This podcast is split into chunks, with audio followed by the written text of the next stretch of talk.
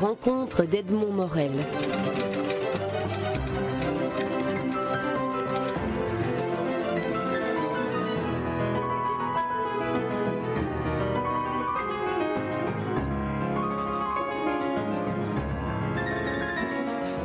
Philippe Tom, vous êtes le scénariste du, 15e euh, tome de, des aventures du, Petit Spirou. Alors, les, aventures du Petit Spirou, finalement, ça, pose plusieurs, questions sur, euh, la, vie d'un personnage imaginaire comme, Spirou, dont vous explorez à travers Petit Spirou ce qu'il a été. Alors, j'aimerais que, vous me disiez comment, se passe le, le, travail d'imaginer l'enfance euh, d'un personnage dont, j'imagine dans, votre jeunesse, vous avez découvert l'âge adulte. Oui, tout à fait. Donc, euh, Jean-Ry et moi, donc Jean-Ry le dessinateur euh, et moi scénariste depuis un moment aussi, euh, on a eu cette chance de pouvoir, dans les années 80, reprendre les aventures de Spirou et Fantasio, qui était donc une série emblématique de, la maison Dupuis, à l'époque où Monsieur Charles Dupuis en présidait la destinée nous avions été très impressionnés par le talent de Franquin, biberonné un peu, je veux dire, à tout cet univers-là quand on était enfant.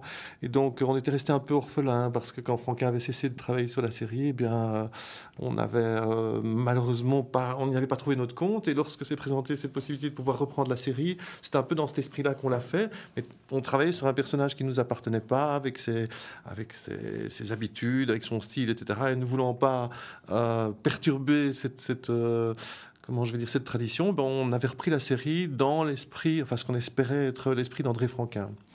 Et puis s'est présenté cette possibilité à l'époque où Charles Dupuis, euh, vénérable Charles Dupuis, a revendu son affaire à une, euh, autre maison, euh, d'autres actionnaires qui ont permis quelque part aux auteurs de se libérer un peu de la tradition qui une tradition euh, un peu euh, bien pensante, morale. Euh, il y avait des choses dont on ne pouvait pas parler, etc. Et c'est là qu'on en est arrivé à faire, avec le petit Spirou, un personnage qui est d'autant plus garnement que lui-même devenu adulte est devenu sage et héroïque en quelque sorte. Et donc c'est un petit peu dans cette voie-là qu'on qu'on s'est illustré avec cette chance incroyable d'avoir pu trouver un public qui s'intéressait à notre, démarche. le petit Spirou est effectivement un petit garçon espiègle, mais l'autre dimension euh, de ce personnage qui est, qui est euh, intrigante, c'est le fait qu'il est finalement devenu aussi intemporel. Parce que son enfance se passe dans une école qui est plutôt une école d'aujourd'hui, plutôt que, que l'école dans laquelle aurait été le petit Spirou si, si la chronologie avait été respectée? Alors bon, c'est un peu le paradoxe euh, qui accompagne toutes les bandes dessinées qui ont euh, la chance de, de connaître euh, une, certaine, comment je vais dire, de, de, connaître le succès pendant une, oui, une certaine longévité, ce que je cherchais. donc il faut s'arranger malgré tout, si on veut pas s'ancrer euh, définitivement dans une certaine nostalgie, dans quelque chose qui est euh, dépassé, désuet, il faut essayer d'accepter que, que, ce paradoxe puisse exister. Alors effectivement, euh, nous, auteurs, on s'inspire au départ de notre enfance, et puis il faut quand même bien se rendre compte qu'on ne rajeunit pas, donc à l'âge que j'ai, je ne dirai pas ici, mais enfin j'ai quand même dépassé la cinquantaine, passer toute ma vie à raconter des histoires de cours de récré, c'est un peu difficile. Donc parmi les, sources d'inspiration possibles, il y avait la société, le regard que porte le personnage sur son environnement, etc. Et donc, euh, euh, assez naturellement, euh, l'actualité, les, grands sujets de société sont venus à notre aide pour, nous inspirer. Donc, on s'est un petit peu détaché de cet aspect nostalgique, mais on s'est arrangé aussi pour faire en sorte que ce soit relativement intemporel. Ce qui fait que la série a un certain succès, je crois, auprès des adultes et en même temps conserve une, une bonne audience auprès des enfants. C'est une ambiguïté délibérée. Oui, parce que vous précisez d'ailleurs que le petit Spirou, c'est pas parce qu'il est petit qu'il est pour les petits et que les grands y trouvent autant d'intérêt, mais les petits aussi, vous ne voulez perdre aucun, aucun public. Euh, ben, c'est-à-dire dans la mesure où nous-mêmes euh, euh, sommes amenés à, à, créer certaines histoires en faisant référence à, à l'enfant qui est en nous, je veux dire, ce côté un peu désinvolte où on a juste envie de rigoler sans trop se prendre la tête.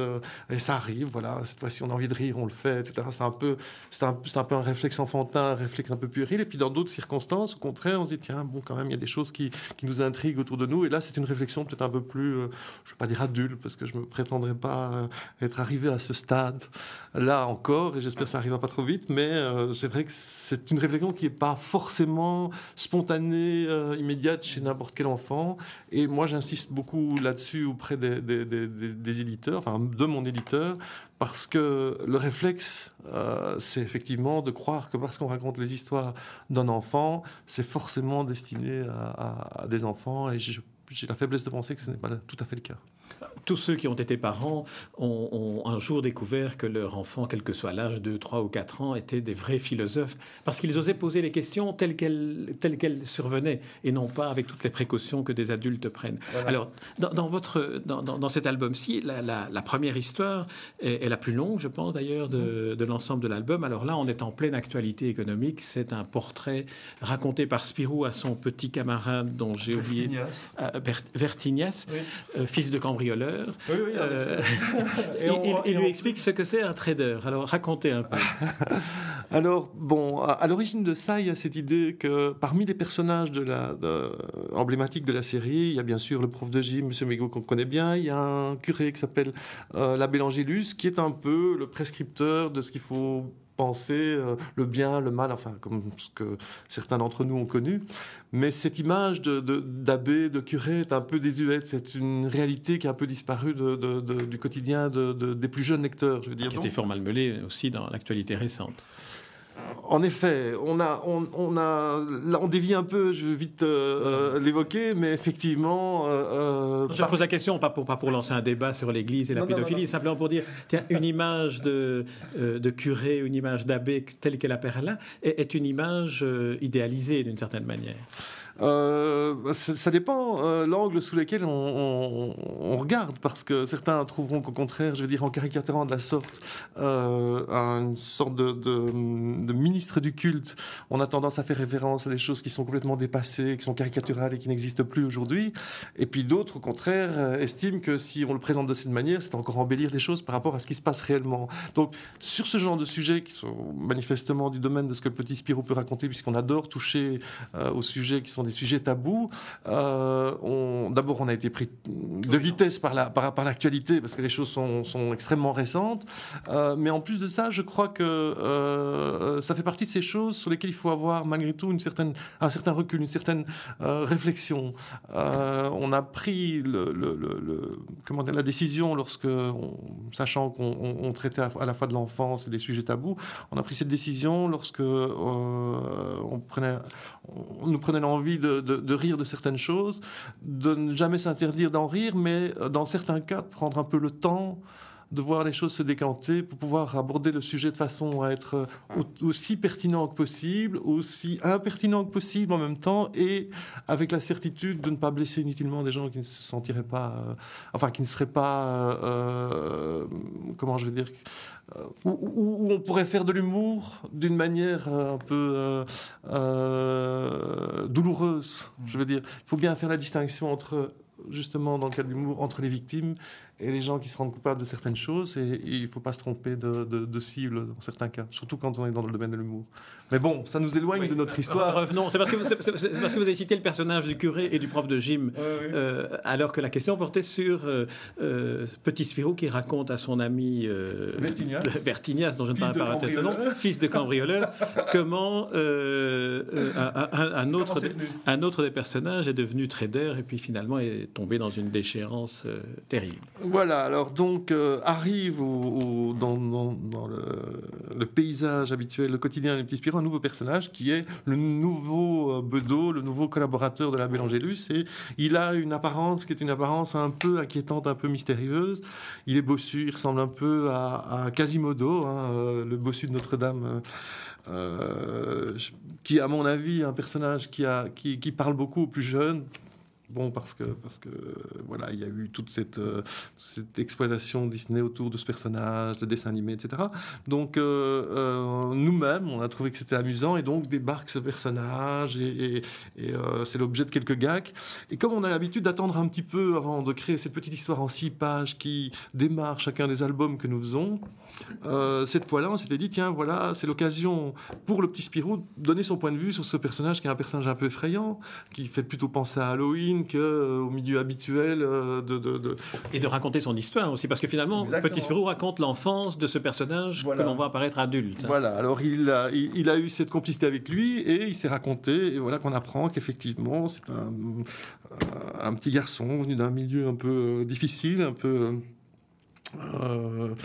je veux dire, un peu déshérité, qui a choisi euh, de devenir euh, riche, célèbre, de, de, plumer tout le monde et malgré tout d'avoir l'admiration générale. Et donc, euh, lorsque le professeur lui pose la question de savoir à quoi... Un professeur très cruel d'ailleurs, hein, parce qu'il martyrise ce petit garçon, c'est assez, Également, émouvant cette, cette partie-là de sa vie. Ça arrive, ce sont des choses connues, hein, ce sont qu'on a, qu'on a rencontrées. Donc, lorsque le, le, professeur lui pose la question, mais, mais c'est ça ta vocation, mais au fond, ce que tu veux devenir, c'est politicien, et il répond non je veux devenir spéculateur, je veux devenir trader, je veux devenir banquier. Une façon de devenir riche, célèbre, euh, de plumer tout le monde et en même temps de conserver l'admiration générale effectivement, ça démarre très très fort dans cette histoire et on, assiste à l'itinéraire de ce personnage qui s'appelle euh, Et on a aussi tout un cours euh, d'économie euh, appliqué là sur les. Oui, alors on cherche pas, on n'a jamais cherché avec le petit à faire de la pédagogie, mais c'est vrai que le but du jeu, c'est tout en faisant sourire les gens, de, de, de, de, raconter les choses malgré tout parce que ça concerne nos enfants finalement, parce qu'on parle d'une dette aujourd'hui, l'actualité est pleine de ce genre de choses, une dette qui pèse sur la tête de tous les citoyens, mais en plus leur descendance. Euh, on parle de banques qui, euh, pour avoir été championne de la libre entreprise, euh, surtout moins de contrôle possible sur les activités bancaires, sont en train d'implorer maintenant les États et les citoyens, vous et moi, et ceux qui nous écoutent, nos enfants et leurs petits-enfants probablement, pour qu'on leur vienne en aide. Donc on débourse de l'argent pour les, pour les, aider. Donc tout ça est un ensemble de, paradoxes intéressants que nous propose l'actualité et le fait de voir présenter le personnage de Malagrodot comme étant, euh, je vais dire, euh, euh, comme illustrant cet itinéraire, c'est-à-dire quelqu'un qui a voulu devenir très riche, qu'il est devenu et qui à un moment donné a subi le contre-coup de, des décisions malheureuses qu'il avait prises, je vais dire, se retrouve quelque part, je vais dire, dans, à nouveau dans les difficultés, euh, c'est à la fois une façon de raconter la crise financière à son voisin de classe et en même temps une occasion de euh, d'inviter les, comment dirais-je les lecteurs, les gens, les enfants, les adultes qui nous lisent à conserver, je veux dire, euh, une certaine distance par rapport au jugement à l'emporte-pièce qu'on pourra avoir en désignant cela ou cela nécessairement comme punissable, je veux dire, ou, l'expression du mal. Donc méfions-nous des, jugements à l'emporte-pièce. C'est pas plus que ça. Alors au niveau de... Euh, donc ça c'était la première histoire, celle de, celle de six pages, qui est, qui est dessinée dans un, dans un style très, très noir, comme ça, très euh, euh, exorciste, hein, un peu comme ça, un peu. C'est comme un, film en noir et blanc sépia. Euh. Oui, parce que parce que euh, le personnage ressemble à, à, comment, à Quasimodo, donc on profite, on tire parti de cette espèce d'atmosphère un peu effrayante où au premier abord c'est quelqu'un qui doit faire peur, etc. Donc le petit Spirou vient expliquer, ah non non, moi j'aime bien ce personnage qui a l'air un peu bizarre, ça va dans cette atmosphère là, quoi.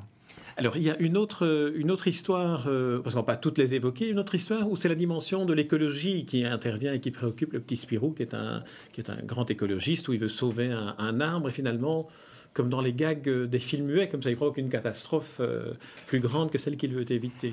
Bah, ça fait partie un peu de, des sujets que le petit Spirou aime bien aborder. Je crois que là, les, les, qui, qui, qui, comment je vais dire, euh, qui préoccupe beaucoup de gens. C'est quand même que, et c'est une bonne chose, je suppose, pour être les, encore une fois les principaux concernés, nos plus jeunes lecteurs sont très préoccupés par l'avenir de la planète. Donc le petit Spirou fait partie de cette communauté également. Maintenant, il il y a la manière dont on raconte les choses. Il y avait cette fois-ci, je veux dire, autour des arbres, la déforestation, les trucs de ce genre, etc. C'est sûr que c'est un, c'est un sujet euh, qui, qui, préoccupe beaucoup de gens. Je me souviens d'avoir été très content d'avoir pu aborder aussi un sujet tout aussi euh, euh, intéressant, qui était le, le, le, fait de se nourrir d'animaux, par exemple. Est-ce vraiment indispensable? Est-ce que pour la planète c'est une bonne chose? Et puis finalement, n'y a-t-il pas une sorte de, de, de, contradiction entre le fait de dire aux enfants, ah, il faut protéger les animaux, il faut les aimer, etc. Bon, mange ton steak maintenant. Mmh. Donc, donc le petit Spirou est là pour, pour, pour jeter un œil un peu perplexe sur, sur ces, ces, apparentes contradictions. Euh, bon, euh, et puis c'est surtout l'objet de, de, gags, on essaye de faire rire. Et, puis si les gens conservent une certaine euh, possibilité d'en discuter entre eux, peut-être. Des parents, enfants, font c'est quoi cette idée et, puis certaines histoires vous permettent, et c'est ce que vous venez de me dire qui, me fait penser à cette question-là que, je n'envisageais pas de poser, fait aborder aussi certains sujets qui concernent la, vie euh, intime, mais la, vie sociale des enfants en dehors de leur famille. Je pense au problème du harcèlement. Il y a une histoire qui raconte l'histoire d'un de, petit Spirou qui, euh, dans, les douches, sort une espèce de, euh, de petite bombe dont on pense que c'est une bombe déodorante, et en fait c'est autre chose. Et il le fait parce qu'il parce qu'il il est raquetté en quelque sorte par des petits camarades de classe. Et, et, donc c'est finalement, je me rends compte maintenant que c'est un sujet qui pourrait permettre aussi à des enfants d'en parler, puisque c'est dans le petit Spirou. Euh, oui, c'est ça. Euh, on cherche toujours la possibilité de pouvoir euh, parler de choses qui sont pas forcément évidentes. Essayer de le faire avec un avec un, sourire. Essayer de bon, moi c'est une de mes angoisses, c'est de me dire bon, est-ce que je risque de me trouver dans cette situation de parent qui découvre que son enfant après de longs mois de silence se met à avoir des soucis et puis leur découvrir qu'il est objet d'un racket à l'école. bon, ça a toujours existé. c'est une une inquiétude que les que les parents peuvent avoir. bon aborder le sujet sous la forme d'un gag, d'un moment d'humour, pourquoi pas euh, On essaye de le faire parce que, voilà, euh, sans, sans, vouloir donner des leçons, surtout, la priorité c'est de faire sourire. Euh, bon, Mego, euh, qui est le, personnage idéal pour ce genre de, situation et qui est donc victime de ce gag parce que pour avoir, euh, bon, je dévoile ici un peu le, sujet, mais pour avoir confondu un déodorant avec, une, avec un, aérosol diffuseur de, peinture, se retrouve la victime principale de, ce gag. c'est évidemment un personnage auquel on aime bien recourir parce que parce qu'il est l'illustration même de, de, ce qu'il y a dans, dans, dans, notre monde, dans notre quotidien, où euh, euh, il y a un discours, et puis alors l'observation de la société, c'est exactement le contraire. On adore ce personnage, et c'est un peu le alors, on va pas parler toutes les planches, comme je dis. La dernière planche dont j'aimerais que, que l'on parle, c'est une planche qui démarre avec des dessins un peu enfantins, puisque là, on s'aperçoit, et on est très, me semble-t-il, dans l'esprit franquin ou dans, l'esprit de, euh, de certains créateurs de, de, de, bandes dessinées qui, se, remettent en question, finalement, le, le, les personnages prennent euh, possession de, euh, du dessinateur, du scénariste, et le, et, le scénariste et le dessinateur entrent finalement dans l'histoire, puisque les, les personnages se trouve très mal dessiné, effectivement. C'est le scénariste qui commence à dessiner. C'est juste, en effet. Bah, bon, il est arrivé que des, des, circonstances euh, se présentent, on essaie de rebondir comme on peut sur ces circonstances, et c'est vrai que on a eu... Euh, euh, il est remis depuis, mais on a eu la tristesse de, de, se rendre compte que le dessinateur, pendant une brève période, était un peu dans les difficultés. Donc, pour pouvoir continuer à faire notre travail, toute l'équipe, on, s'est mis ensemble, on a essayé de faire le gag quand même. Donc, tout en se moquant chacun des responsabilités des uns et des autres, on a fait en sorte que les personnages s'en rendent compte. Et donc, le petit Spirou est dessiné non pas par le dessinateur, mais dessiné par le scénariste, euh, très très mal. Et on pointe euh, clairement sur le fait qu'il est extrêmement mal dessiné.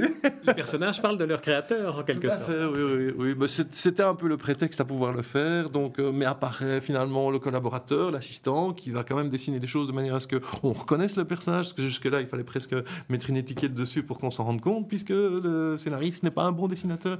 Et puis, c'est assez mal colorié, mais c'est le prétexte à montrer que derrière euh, les, personnages euh, qui peuvent vivre euh, d'une vie même indépendante à la faveur de circonstances comme celle-là, il y a effectivement des créateurs qui se posent aussi des questions sur leur nécessité, je veux dire, leur pertinence, des choses comme ça.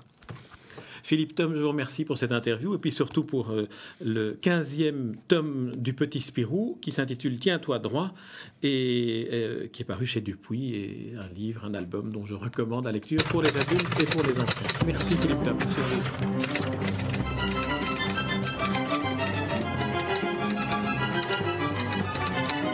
Les rencontres d'Edmond Morel.